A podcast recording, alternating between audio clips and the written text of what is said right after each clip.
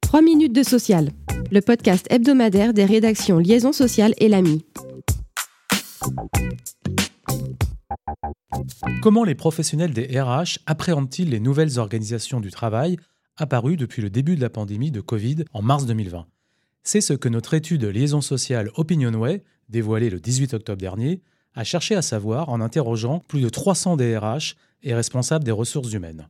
Premier enseignement, 7 professionnels RH sur 10 dressent un bilan plutôt satisfaisant des espaces, rythmes et horaires de travail.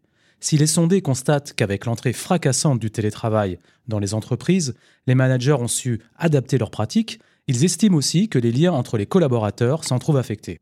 Les nouvelles organisations du travail post-Covid sont en outre vécues comme une opportunité à saisir pour renforcer la marque employeur et gagner en attractivité.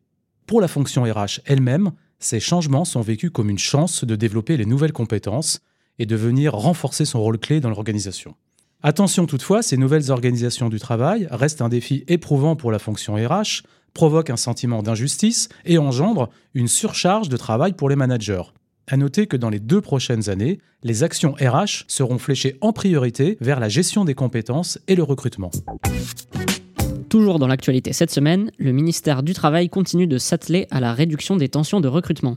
Après un premier plan mis en œuvre en 2021, Olivier Dussopt a présenté le 14 octobre une seconde phase qui s'appuie largement sur Pôle emploi. Chaque agence sera tenue de constituer un vivier permanent de 100 à 150 personnes immédiatement disponibles pour occuper un emploi dans un des secteurs connaissant des tensions de recrutement, dont la liste sera affinée par bassin d'emploi. Le contrôle de la recherche d'emploi devrait aussi s'accentuer. Les autres leviers s'adressent aux entreprises, avec un renforcement de la prestation en conseil ressources humaines à destination des PME, pour améliorer leurs actions de recrutement. Des plans sectoriels de valorisation de l'attractivité de certains métiers sont également à l'étude.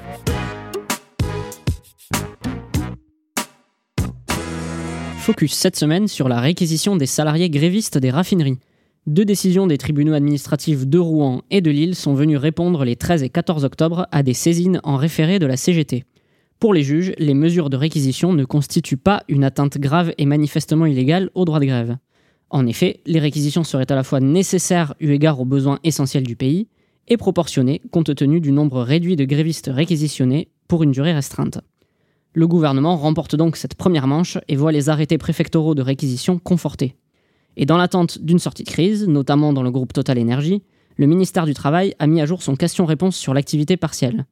Il précise désormais que les difficultés d'approvisionnement en carburant peuvent justifier un recours au dispositif au titre des circonstances exceptionnelles.